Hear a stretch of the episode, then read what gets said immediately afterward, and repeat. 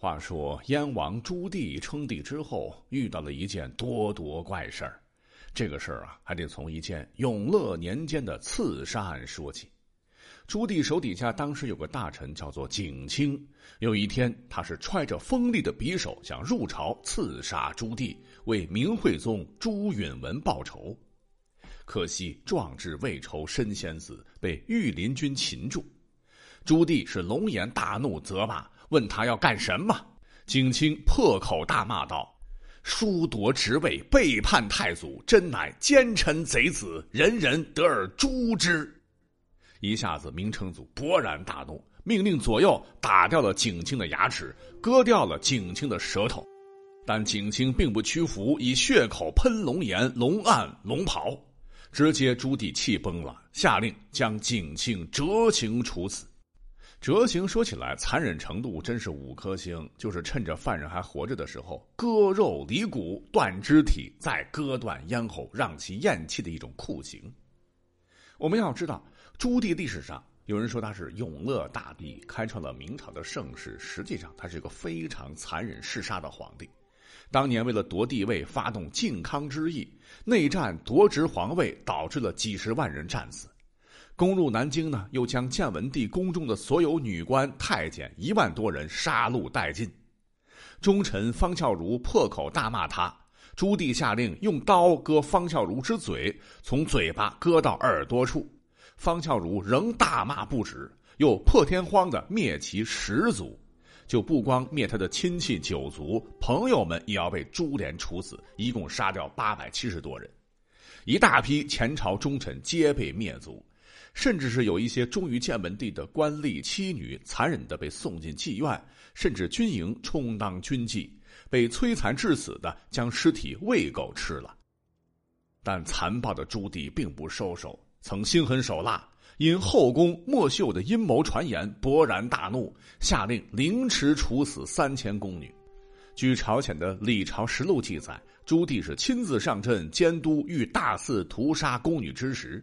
突然，皇宫中的宫殿被雷电击毁，即将赴死的宫女们暗喜，因为古人讲究天人感应，被认为是上天降下警示，天真的以为朱棣作为天子肯定会害怕上天惩罚而停止这次血腥屠杀，但朱棣却不以为戒，滋行诛戮，是无异平日，宫内血流成河。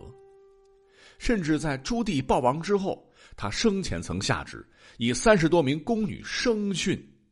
史料载，接宫女们吃完饭后被带上殿堂，都是如花似玉的年纪，谁愿意死啊？是哭声震动殿阁。但君命难违，宫女只得立于床上，头悬在梁上的白绫里，然后太监撤掉小床，使其活活吊死。所以说，历史上的朱棣那真是个暴君呐，杀人无数，暴行累累。若世间真有鬼，那宫中被驱杀的冤鬼一定是横行四处，怨念深重。鉴于朱棣如此残暴，景清自然是抄家灭族啊，把整个家族和其故旧满门抄斩，十族灭掉。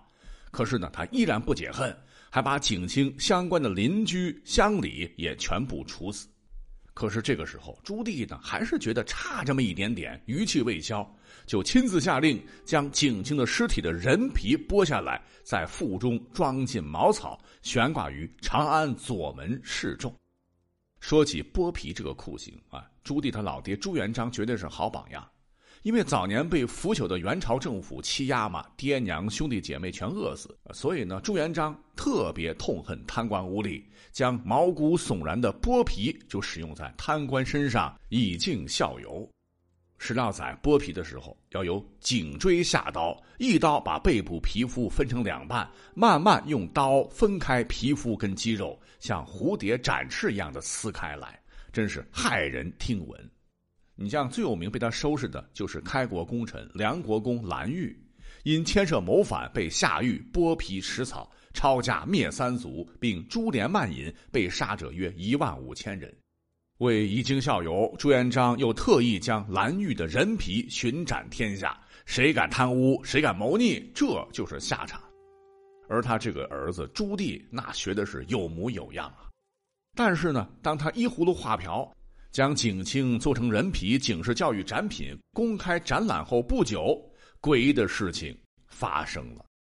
原来刺杀的事情发生没多久，当时的朱棣就乘着车驾经过长安的左门。突然，轰隆隆，这晴空是响起了霹雳和雷声，瞬间是狂风四起，呜的是飞沙走石。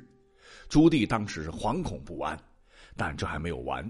只见狂风把挂在城门上的景清的人皮直接刮上了天，这张人皮在狂风中是直冲九霄云外。当时和朱棣同时目睹这件怪事的老百姓们，直接吓得是目瞪口呆。就在大家伙万分惊恐的时候，这个人皮啊，竟然穿过了乌云，就像风筝一样飞来飞去。这皮上还有洞啊，风穿过还发出了呜呜的声响，直接把朱棣吓个半死，赶紧要打道回宫。好神奇，这张风中飘逸的人皮，竟然是晃晃悠悠的，不偏不倚的吧唧，直接落到了朱棣面前，将朱棣直接差点给吓晕过去。这就是明初历史上著名的人皮惊驾事件。而另据《白下杂谈》这本书记载，由于明成祖朱棣在靖难之役中屠杀的人太多，在南京刚当皇帝时，他又以凿制阳山碑材为由，残害了数千名惠帝死党。畏惧鬼神的朱棣心里啊，本已十分的恐惧。结果呢，又发生了刚讲到的诡异的人皮惊驾事件。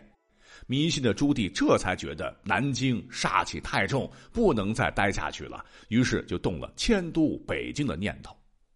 而朱棣在北京建都之后呢，还曾敕命大臣姚广孝为他建造了两口青铜巨钟，希望来镇压住这些邪气，保他的平安。讲到这儿哈，我觉得这个故事更像是民间传说。你你想，朱棣如果被吓成这样，按理说早就该收手了。可他日后杀的也不少啊。